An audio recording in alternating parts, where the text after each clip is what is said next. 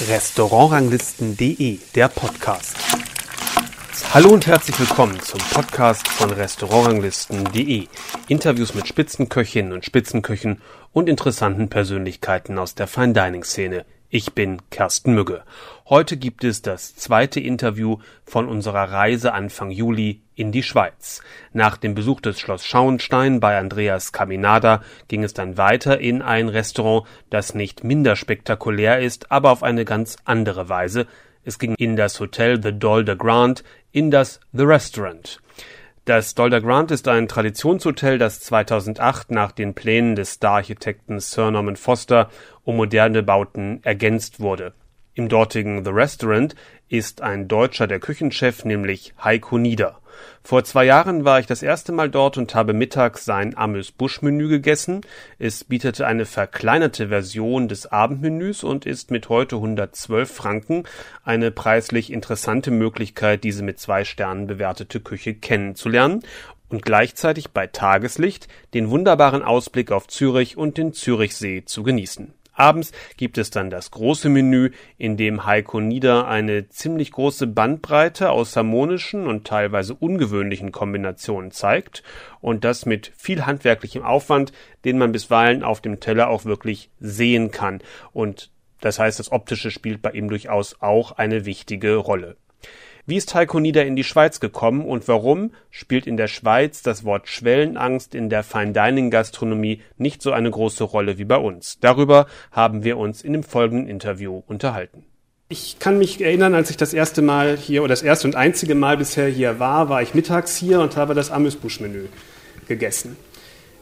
Ist das sowas, kann man das sagen, wie eine Einstiegsdroge im für das The Restaurant. Ja, also erstmal schön, dass ihr da seid. Ich freue mich auf heute Abend, auf euren Besuch.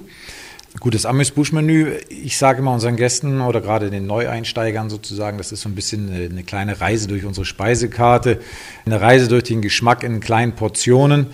Ist so ein bisschen Werbung für den Abend, kann man sagen. Aber ich denke da so ein bisschen an mich. Es ist so ein bisschen wie so eine kleine Tapasbar im Sitzen. Viele Kleinigkeiten ausprobieren für ein etwas anderen Preis als am Abend. Natürlich auch ein bisschen weniger Zeit als am Abend, aber man kriegt einen guten Eindruck, man, äh, oder einen sehr guten Eindruck, würde ich sagen. Viele Geschmackserlebnisse. Und es ist einfach was anderes als jetzt so dieses typische Business Lunch oder sonst irgendwas, was man woanders kriegt am Mittag. Und ja, es ist einfach für mich viel mehr Freude, was ich dem Gast halt da, da und Erlebnis, was ich dem Gast halt bieten möchte. Es besteht ja in Teilen wirklich aus verkleinerten Portionen von den originalen Gerichten aus dem originalen Richtig. Menü. Also zu, ich würde mal sagen, 90 Prozent sicherlich. Es kann mal sein, dass zum Beispiel etwas, wenn wir gestern oder heute ein, ein Extra haben äh, und das ist ein Gericht, was wir gerade vielleicht nicht auf der Speisekarte haben, aber die zu unseren Menüvorschlägen gehört und dann muss man halt ein bisschen mehr kaufen, weil von der Portionszahl geht es ja manchmal nicht auf mit dem Einkauf und dann ist das dann sozusagen auch dort in diesem Amüs-Bouche-Menü drin? Es ist die gleiche Qualität, es ist auch ein Gericht von uns, was vielleicht gerade nicht aktuell ist, aber was zu uns gehört, wie alles andere auch. Wie funktioniert das denn, ein Gericht, das auf einem großen Teller in einer großen Portion ist, wo ja auch die Würzung und alles auf diese Proportionen angepasst ist, dann ein Gericht, ich sag mal, zu verkleinern? Also ich sage immer ganz gern, das ist wie zu heiß gewaschen, so ein bisschen, also es läuft ein. Ähm, nein, es ist eigentlich, es ist wirklich das Gleiche. Man muss manchmal aufpassen, gerade bei der Dosierung zum Beispiel der Soßen. Genau. Das ist dann auch, wenn jetzt der Soße macht dann die Soße rein, dann sage ich hier, muss weniger rein, weil einfach das Verhältnis zwischen Fleisch oder Beilage und Soße dann nicht mehr richtig ist. Es ist vielleicht nicht viel Soße in dem Moment, aber gegenüber den anderen Komponenten auf dem Teller oder im Schälchen ist es dann vielleicht wieder ein bisschen zu viel. Aber das ist etwas, was dann relativ schnell jeder begreift und da sind wir ein eingespieltes Team und das muss man mittags auch sein, weil mittags in der Regel haben die Gäste ein bisschen weniger Zeit. Es sind viele Teller, die wir da anrichten oder Schälchen und Schüsselchen oder Gläschen und dann müssen die Handgriffe sitzen.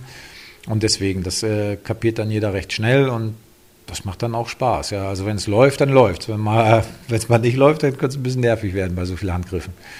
Mhm. Aber man muss sich halt gut organisieren und ähm, dementsprechend auch dieses mit diesem etwas anderen Dosieren in den Griff kriegen, ja. Hm. Weil es ja wirklich, es kann ja auf einen Milliliter mehr oder weniger, kann ja da schon was ausmachen, was auf einem großen Teller Richtig. jetzt nicht ganz so entscheidend Richtig. ist. Ja, ja. Also wir haben jetzt zum Beispiel heute ein Gericht gehabt, da ist eine Eigelbsoße im Schälchen. Und wenn dieses Schälchen schon alleine zu lange steht und dieses Schälchen wird warm, dann wird aus der Eigelbsoße schnell mal ein Rührei. Und das ist dann, das ist eine Kleinigkeit, aber auch das muss man halt äh, sich dessen bewusst sein, dass das halt dann schnell gehen muss. So ist in das Schälchen, Fisch reinsetzen, dann muss der Kellner das aufnehmen und dann geht das raus, ja. Aber wie gesagt, das ist alles eine Frage der Routine. Und bei einem neuen Gericht probieren Sie dann gleich die, die Amüs-Version mit aus, äh, sozusagen, wenn das Nö, das Feinjustierung ist, man also, das neue Gericht so komplett fertig genau. und erstmal erstmal kommt das sozusagen das also erstmal die Probe, dann kommt das Original sozusagen und dann schaue ich, wie ich das denn sozusagen en Miniatur äh, präsentieren kann.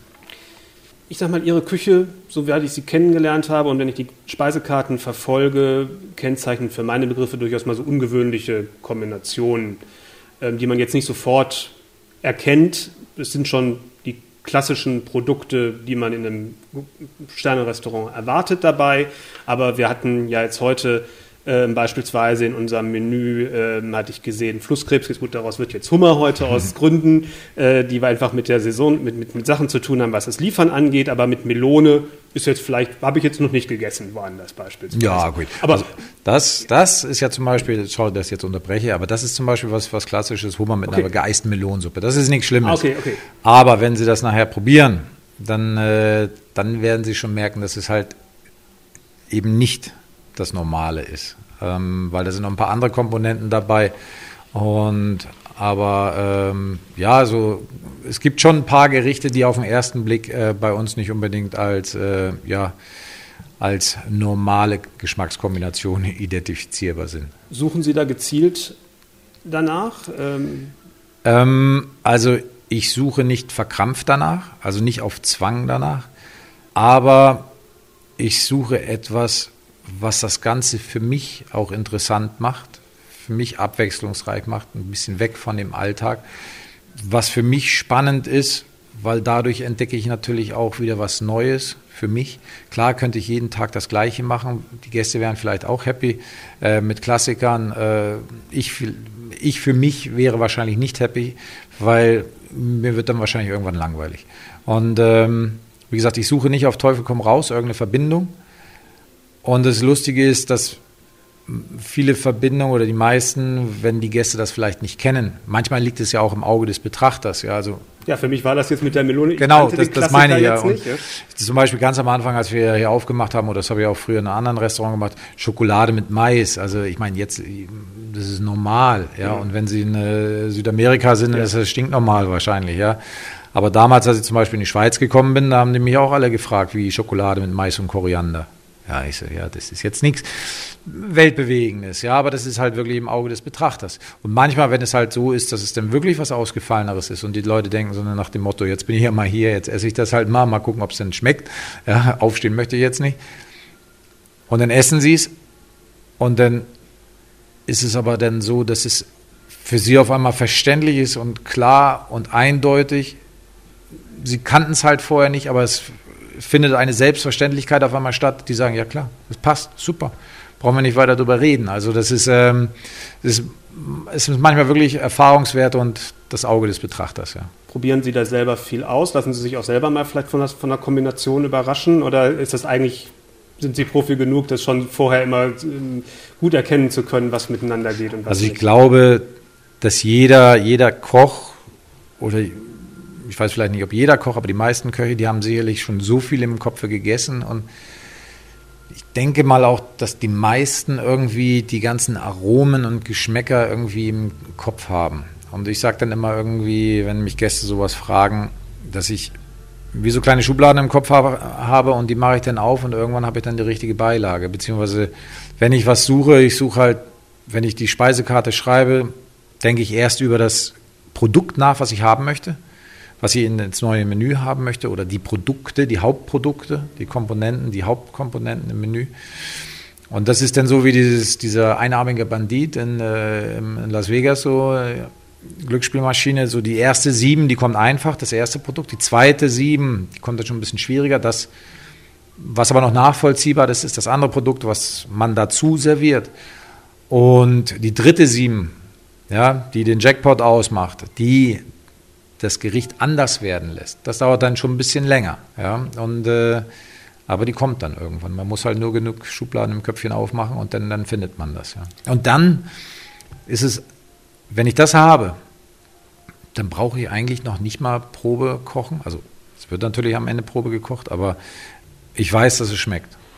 Dann ist es nachher nur noch eine Frage der Dosierung. Ich schreibe alles auf. Im Kopf stelle ich das ganze Gericht zusammen, wie es aussieht, äh, beziehungsweise bringe es dann auf Papier. Und das ist so wie der, der am Klavier sitzt und äh, eine Melodie komponiert, der schreibt die Noten auf. Wir hören nur so ein Ping. Ja, dieses berühmte Bild, wenn er da am Piano sitzt und dann eine, eine Note aufschreibt. Und ich mache das halt so mit den Zutaten und ich weiß, wie die Melodie am Ende ist. Und dann nachher, dann wird Probe gekocht und dann kommt die Feinjustierung. Weil manchmal ist es natürlich auch eine Frage der, der, der, der Praxis, funktioniert das Ganze auch überhaupt? Also vom, von der Küche zum Gast. Es sieht beim, in der Küche schön aus, beim Gast überlebt es nicht, also bis zum Gast. Aber auch das Gleiche ist, ist da vielleicht ein bisschen Säure zu viel, ist da ein bisschen Säure zu wenig, da ein bisschen mehr Salz, da ein bisschen so, da ein anderer Knack oder sonst irgendwas. Das ist dann nachher die Feinjustierung. Aber ich glaube, bis zum bis zu diesem Probeschritt sind sicherlich 90 Prozent, 95 Prozent fertig von dem Gericht. Und würden Sie sagen, man könnte theoretisch fast alles miteinander kombinieren? Ist es nur eine Frage der Dosis oder gibt es nee. doch ein paar, ein paar, Sachen scheiden wahrscheinlich ja. komplett aus? Es ne? ist natürlich auch immer eine, eine, eine Geschmacksgeschichte. Also Klar. ich habe auch meine Sachen, die ich mag oder die ich nicht mag. Also aber also grundsätzlich sage ich auch Nein dazu. Also ganz bestimmt nicht alles. Das ist dann so mehr dieses Zwang. Ding. Und ich meine, das habe ich sicherlich früher auch gemacht. Ja, dass ich ein bisschen zu viel kombiniert habe. Vielleicht nicht, weil ich es wollte, aber vielleicht auch, weil ich eine andere Erfahrung hatte. Man wird ja auch älter, reifer, weiser. Da will ich auch gar nicht sozusagen alles kombinieren, auf Teufel komm raus. Also bei uns gibt es auch, also ganz bestimmt möchte ich das nicht. Bei, bei uns gibt es ja auch Klassiker, die, die einfach wohlgefällig sind. Also das gehört ja auch dazu. Also Klassiker von uns. Kommen wir ein bisschen auf Ihre Biografie, auf Ihren beruflichen Lebensweg ähm, sozusagen. Sie sind jetzt seit zwölf Jahren hier, ne? Habe ich richtig Bisschen im, über zwölf Kopf? Jahre, genau. Ja, genau. Also es geht jetzt ins 13. Jahr wahrscheinlich ja, so ungefähr. Und das war dann mit der Neueröffnung hier auch. Genau. Direkt am Anfang, sozusagen genau. seitdem. Genau. Erster Arbeitstag war der 1. Februar 2008. Das Hotel hat aufgemacht, jetzt müsste ich lügen, ich glaube am 4. April 2008 und wir haben am 15. April 2008 das Restaurant eröffnet nach diesem Neubau hier, das, genau. nach diesem großen genau. Umbau, genau. Ähm, der ja weithin bekannt ist, ähm, Tierhaus nochmal noch mal das noch legendärer hat werden lassen vielleicht. Äh, Richtig. So ein bisschen. Wie, sagen, sagen gerade, Sie haben, Sie, Sie haben gerade gesagt, Sie haben sich schon ein bisschen verändert. Was ist in diesen zwölf Jahren stilistisch bei Ihnen passiert? Klar, die Liebe zum Produkt ist immer gleich geblieben, aber die ähm, früher ich bin Vierhauser-Schüler und alles und irgendwie habe ich früher mal das, ich wollte so ein bisschen Purist sein. Ähm, in Bonn im Loki war ich das sicherlich auch noch so ein bisschen und ähm, war da auch ganz begeistert und denke, das hängt auch mit der Größe des Teams zusammen, mit dem Haus und alles. Und irgendwann, als ich dann hier war, ich meine, wenn man sich umschaut, es ist einfach ein anderer Ort. Mit sehr viel Liebe zum Detail, sehr edel, tolle Produkte überall verarbeitet, also Materialien verarbeitet. Irgendwann ist mir das mal so richtig bewusst geworden. Also es gab da so auch lustigerweise auch zum Beispiel, als ich ähm, für Hangar 7 ausgewählt worden bin und dann haben wir ähm, hier mal Probe angerichtet für ein Foto. Und früher war ich der, der zum Beispiel die Kräuter hat drüber fallen lassen. Und dann haben wir ein Foto gemacht und dann mit dem Roland Trettel damals noch und wollte ich da so die Kräuter rüberfahren lassen und er sagt, hey, komm, stecken die da so rein, da stehen die Gäste drauf. Also es ist eigentlich ein kleiner Satz und habe ich noch gesagt, oh. und dann habe ich aber drüber nachgedacht und habe gesagt, hey, wir müssen oder ich muss viel mehr diesem Raum, diesem Haus gerecht werden. Also ich glaube nicht, dass wir früher schlechter gekocht haben, aber ich muss dem mehr gerecht werden und diese, diese, diese, diese Detailversessenheit, diese Eleganz und diese, ich, ich, will nicht Glamour sagen, aber dieses Hochwertige, was dieses Haus widerspiegelt oder auch gerade unser Restaurant, das möchte ich auch auf den Teller bringen. Also, klingt jetzt einfach, Kräuter irgendwo reinstecken. Aber vorher mit Pinzette arbeiten, das war auch nicht so meins. Ja. Und seitdem, äh, ich laufe immer mit zwei Pinzetten rum, ja. Und äh, habe auch den Spitznamen hier in der Schweiz mittlerweile, dass ich der Pinzettenmann bin. Aber das ist einfach diese, ja, Ehrfurcht dem Haus gegenüber, aber auch diese, das möchte ich auch. Also das ist nichts Negatives, das ist das, was man um sich herum spürt.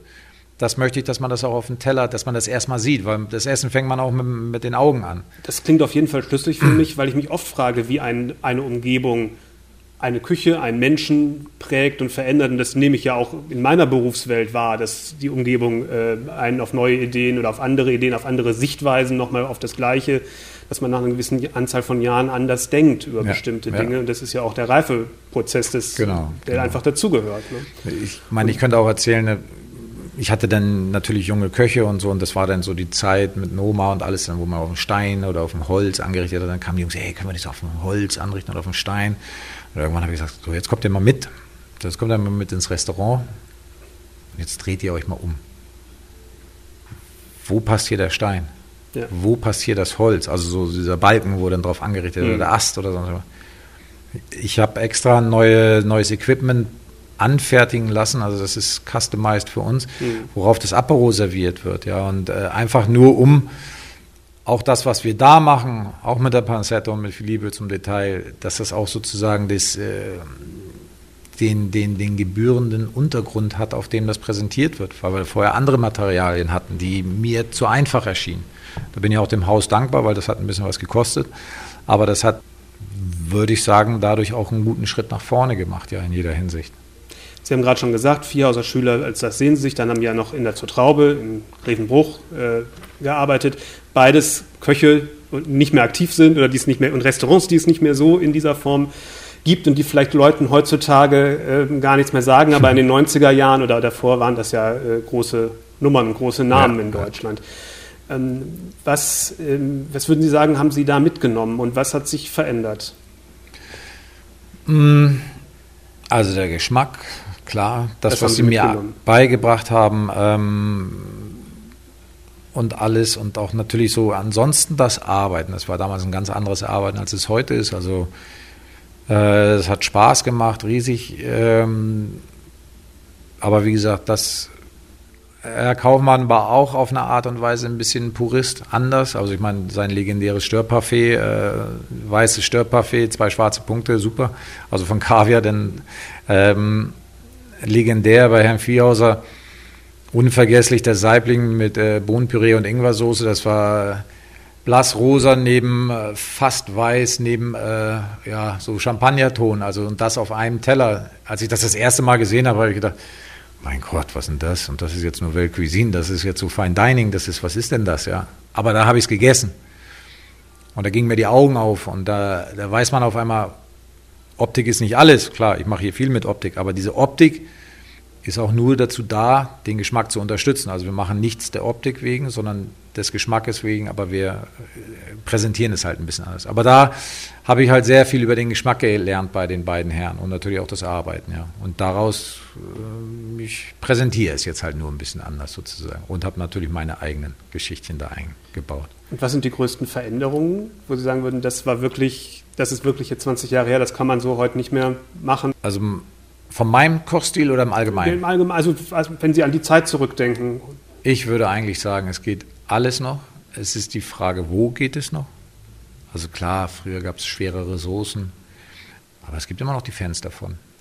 Und äh, heutzutage ist es mehr die Frage, äh, wie groß ist die Portion sozusagen. Aber von der Kochtechnik hat sich da, äh, da stehe ich auch immer noch drauf, äh, das sind Sachen, äh, das kann man gerne verwenden, das machen wir auch. Es ist halt immer nur die Frage, wie viel man davon verwendet, wie schwer ist es wirklich.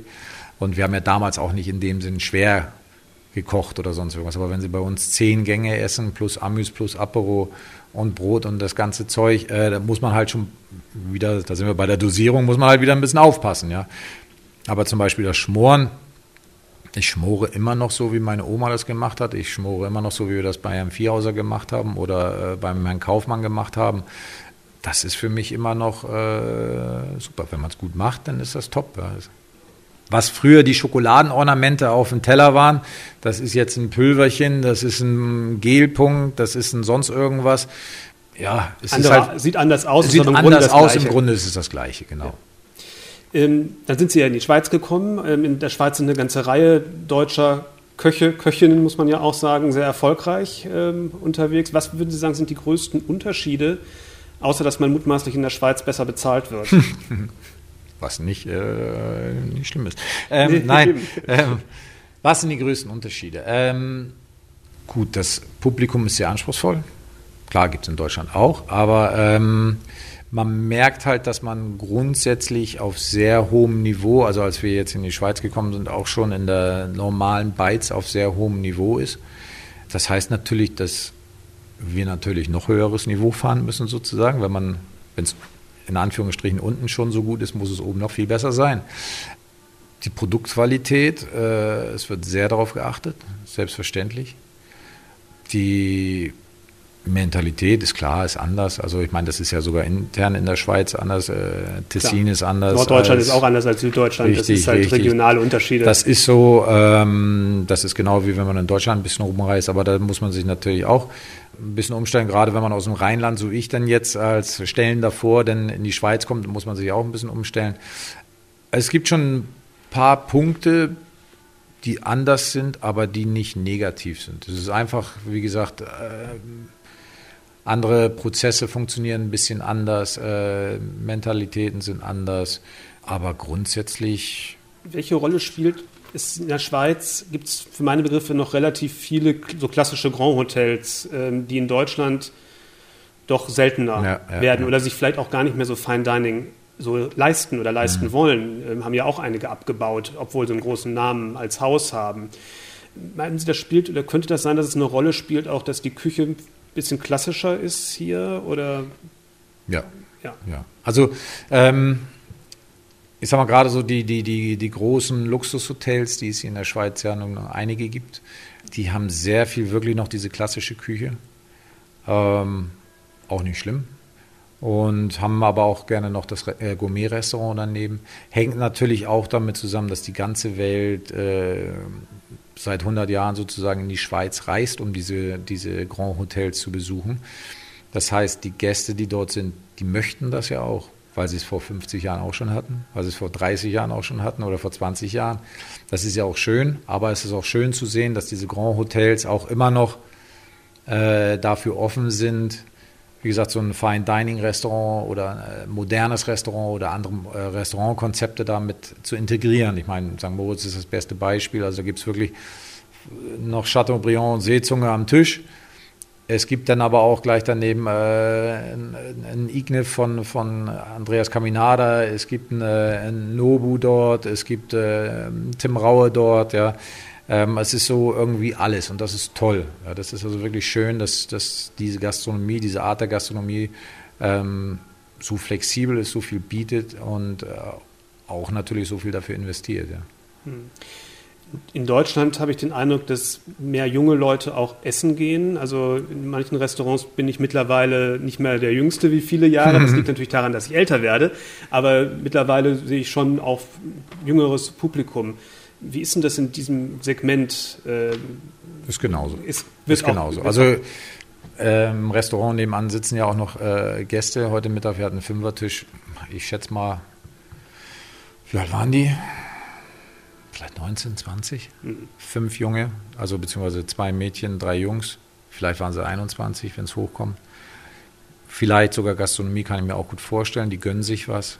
Klar, sie kommen alle ein bisschen weniger oft vielleicht die Jüngeren und sie trinken auch keine großen Weine, aber das erwartet man ja auch nicht. Aber ich finde es toll, dass sie kommen und äh, nicht selten haben wir Pärchen hier, wo man mitkriegt, dass der Junge sein Geld gespart hat, um seine große, erste große Liebe auszuführen zu uns und so. Das finde ich toll, ja, das ist, das ist super. In Deutschland spricht man oft von Schwellenangst bei der Sterne-Gastronomie. Ist das ein Begriff, den man in der Schweiz auch kennt? Mm, das glaube ich nicht. Also ähm, wie gesagt, das Niveau ist relativ hoch überall in der Schweiz und die Einstellung, es ist ja ein täglicher Bestandteil dieser Grand Hotels. Ich meine, hier in Zürich gibt es jetzt äh, zwei richtige Grand Hotels, sagen wir mal vielleicht drei, plus noch andere Hotels, die sind in aller Munde stehen. Jeder kennt sie. Das ist, da, da, da, wie oft erzählt man sich Geschichten, dass die, äh, da haben sie früher Kommunion gefeiert oder äh, da wurde eine Hochzeit gefeiert. Also jeder war irgendwie schon mal da oder dann sind sie mal in die Bar gegangen. Also bei uns in der Bar, da sind auch junge Leute, die dann da hinkommen und alles. Oder wie gesagt, Familienfeiern, die dann da stattfinden oder Brunch und so. Und das wird hier zelebriert und dementsprechend äh, kennen die meisten das wirklich schon von Kindesbeinen an. Klar, das erste Mal, wenn sie dann kommen und dann, so wie ich eben erzählt habe, das erste Mal die Freundin ausführen, das ist dann vielleicht ein neuer Schritt. Aber es ist nicht so, dass sie diese Locations nicht kennen. Ne? Und es ist für meine Begriffe auch der Preisunterschied, sagen wir mal, zwischen der Top-Gastronomie und dem Durchschnitt ist nicht so groß, wie bei uns ja, in ja. Deutschland. Ne? Ja. Ist, man kann in der Schweiz ja schon sehr schnell sehr viel Geld ausgeben. Mhm. In einem normalen Restaurant für ein Zürcher Geschnetzeltes und ein bisschen Wein, da ist man ja schon schnell fast dreistellig. Ja, äh, ist man. Ja. Und, in dem, und wenn man dann in, in der Sternengastronomie guckt, habe ich den Eindruck, ähm, wir sind in Deutschland ziemlich teuer gewo teurer geworden. In der Schweiz in den letzten Jahren nicht so viel, das äh, dass, so. dass die Preise gestiegen sind, ist jetzt fast gleich. Das ist so. Und vor allen Dingen, wenn man dann, also ich meine, man muss ja immer, klar, wir sind teurer als in Deutschland, so oder so. Ähm, hängt halt auch damit zusammen, zum einen, Sie haben es eben gesagt, die Gehälter sind ja natürlich ein bisschen anders, aber die Produkte kosten natürlich auch viel mehr. Und die ganze Logistik dahinter und alles. Und ähm, das ist ja natürlich auch okay. Aber im Verhältnis zu diesen Kosten sind wir, auch wenn es vielleicht ein bisschen albern klingt, aber sind wir immer noch äh, recht günstig unterwegs, ja das ist vielleicht auch was, was die Schwellenangst, wo die Leute dann sagen, okay, es ist jetzt nicht so viel teurer, als wenn ja. ich normal essen gehe. Und dann kann man den Mehrwert auch leicht darstellen als genau, Restaurant. Genau. Also die, die, die Jugend ist es auch gewohnt, wenn sie in den Ausgang gehen, also wenn sie abends feiern gehen. Das kostet ein bisschen was, ja. Und äh, das ist nicht so, dass dann ein Bier jetzt bei 50 kostet, so nach dem Motto. Und das heißt, die wissen es auch halt von, auch wieder von, von, von der Jugend aus an, ja. Kommen wir noch zum Thema der Zeit, Corona, was uns alle beschäftigt natürlich. Im Moment, so am Tag heute, wo wir dieses Interview aufnehmen, ist ja ein bisschen Zeit, dann bis es zur Aufführung kommt sozusagen. Ähm, dazwischen aber haben Sie äh, drei Abende auf und einen Mittag, also vier, vier Service in der Woche an drei Tagen. Ähm, das ist eine Konsequenz aus Corona. Genau, genau. Also wir haben einfach überlegt, als Lockdown vorbei war, ähm, wie machen wir wieder auf? Ähm, keiner wusste, was passiert, logisch. Ähm, ich sag mal, oder ich schätze, ungefähr 50 Prozent unserer Gäste sind äh, Gäste außerhalb von, von der Schweiz, also internationale Gäste, europäische Gäste, genau. Die konnten nicht einreisen. Dann haben wir gesagt, okay, wenn 50 Prozent wegfällt, kann man ja eigentlich theoretisch nur 50 Prozent aufmachen. Okay, das ist leichte Rechnung eigentlich, aber funktioniert es dann auch, ja. Auf jeden Fall haben wir gesagt, wir machen mal Donnerstag, Freitag, Samstag auf, plus Freitagmittag. Das wollte ich unbedingt, weil wir sehr viele Stammgäste haben, die gerne am Mittag kommen. Ähm, am Anfang haben wir noch überlegt, machen wir überhaupt ein Zehn-Gang-Menü oder machen wir nur Sechs-Gang-Menü, weil vielleicht kommen die Gäste und so nach dem Motto, sie kommen schnell rein, essen was, verschwinden wieder, weil haben Angst, sich anzustecken, keine Ahnung was. Äh, so ein bisschen husch-husch habe ich gesagt, nee, the restaurant das volle Erlebnis sind zehn Gänge. Wir machen unsere Sechsgang- und Zehn-Gang-Menü zur Auswahl, vegetarisch, also wir machen das normale Programm. So. Und ähm, ja, am ersten Tag äh, war die Hütte voll sozusagen, ja, mittags und abends. Die Anfrage ist sehr hoch. Man, äh, wir haben auch überlegt, dann noch einen zusätzlichen Tag aufzumachen, haben jetzt aber entschieden, dadurch, dass wir doch Betriebsferien machen im Sommer, weil es ist ja halt auch Gesetz, dass man Ferien nimmt, ähm, dass wir bis zu den Ferien das einfach jetzt mal so lassen wie es ist. Und nach den Ferien öffnen wir dann wieder einen zusätzlichen Tag und schauen, wie sich die Lage dann entwickelt hat. Man kann ja erst seit ein paar Tagen sozusagen wieder in die Schweiz kommen und äh, dementsprechend, ähm, ja, die internationalen Gäste fehlen natürlich immer noch. Wir haben deutsche Gäste, Österreicher und, und Franzosen so ein bisschen. Aber ähm, wie gesagt, grundsätzlich habe ich ein gutes Gefühl, dass wir die restlichen Tage auch voll kriegen, aber jetzt schauen wir erstmal, wie sich das bis nach den Ferien entwickelt. Das sind jetzt so die Konsequenzen, ich sag mal, wirtschaftlich, schrägstrich, ähm, organisatorisch. Ähm, Gibt es auch, ich sag mal, kulinarische Konsequenzen, dass Sie irgendwie ja, irgendwas verändern mussten oder überlegen, ähm, was zu verändern? Nein, also ähm, dadurch, dass klar, wir haben, wie ich eben sagte, überlegt, ob wir das Menü zum Beispiel kleiner machen oder sonst irgendwas. Oder als ich die Speisekarte, die erste nach, nach dem Lockdown geschrieben habe, habe ich natürlich auch überlegt, kriege ich überhaupt die ganze Ware? Kriege ich die gleiche Qualität? Kriege ich das alles? Ähm, und wie gesagt, äh, am Konzept, die Gäste sind begeistert, es läuft, es macht Spaß. Fast alle Gäste essen Zehngang-Menü, die, die muss man ja schon fast abends aus dem Restaurant scheuchen, so ungefähr, weil sie sich freuen, endlich mal wieder rauszukommen und lange zu sitzen und ein schönes Menü zu essen. Ähm, und mit der Ware habe ich erstaunlicherweise auch keine Probleme gehabt. Wie ich vorhin sagte, oder wie Sie sagten, wir machen heute den Hummer statt den Flusskrebs und liegt einfach daran, dass ein neues Gericht auf der Karte und äh, da war jetzt die, die Logistik ein bisschen schleppend und da bin ich ganz die Qualität gekriegt, die ich haben wollte und deswegen bin ich einfach wieder auf den bretonischen Hummer zurückgegangen. Ähm, was das äh, nichts Schlechteres oder nichts Besseres ist, aber einfach nur, weil. Aber das ist ja eine Normalität, das, das hat es ja früher auch gegeben. Wollte ich gerade sagen. Das hätte es jetzt wahrscheinlich genau vor einem Jahr auch gegeben, als ich ein neues Gericht gemacht habe und einfach ich noch nicht die Qualität bekommen habe, die ich wollte. Ähm, aber das ist jetzt wirklich der einzige Ausreißer, den ich jetzt in den, in den letzten Wochen gehabt habe äh, zu diesem Thema Nachschub und so jetzt nach Corona. Also keine, auch, auch das nochmal, man hat ja vielleicht die Auszeit auch nochmal eine Chance, was zu reflektieren, nochmal anders nachzudenken, vielleicht auch über bestimmte Sachen. Aber sie bleiben ihrer Linie treu. Ja, ja. Also es gibt auch keinen Grund. Also klar habe ich drüber nachgedacht. Wir haben und schon ein bisschen Gedanken gemacht, was kann man machen oder dies oder das oder jenes und da irgendwie, vielleicht sind wir einfallslos, kann auch sein, oder vielleicht sind wir blauäugig, aber es funktioniert. Es ist super, so wie es ist. Die Gäste sind begeistert, äh, wir haben Spaß. Die drei Tage, äh, die sind äh, super. Ja. Uns ist nicht langweilig in der Zeit. Und äh, ja, ich hoffe, ihr heute Abend auch. das wird ganz bestimmt. Dann freue ich mich schon drauf und bedanke mich. Sehr gerne. Das war das Interview mit Heiko Nieder aus dem The Restaurant im Doldergrand in Zürich. Wenn ihr unseren Podcast neu entdeckt habt, schaut auch mal bei den älteren Folgen nach, da gibt es auch viele interessante Interviews. Und wenn ihr uns über Apple Podcast hört, gebt uns bitte eine Bewertung oder schreibt eine kurze Rezension. Das hilft auch, damit unser Podcast von anderen besser gefunden wird. Außerdem würde ich mich freuen, wenn ihr den Podcast abonniert, denn dann bekommt ihr in zwei Wochen automatisch die nächste dann neue Folge. Bis dahin sage ich Tschüss, bis zum nächsten Mal.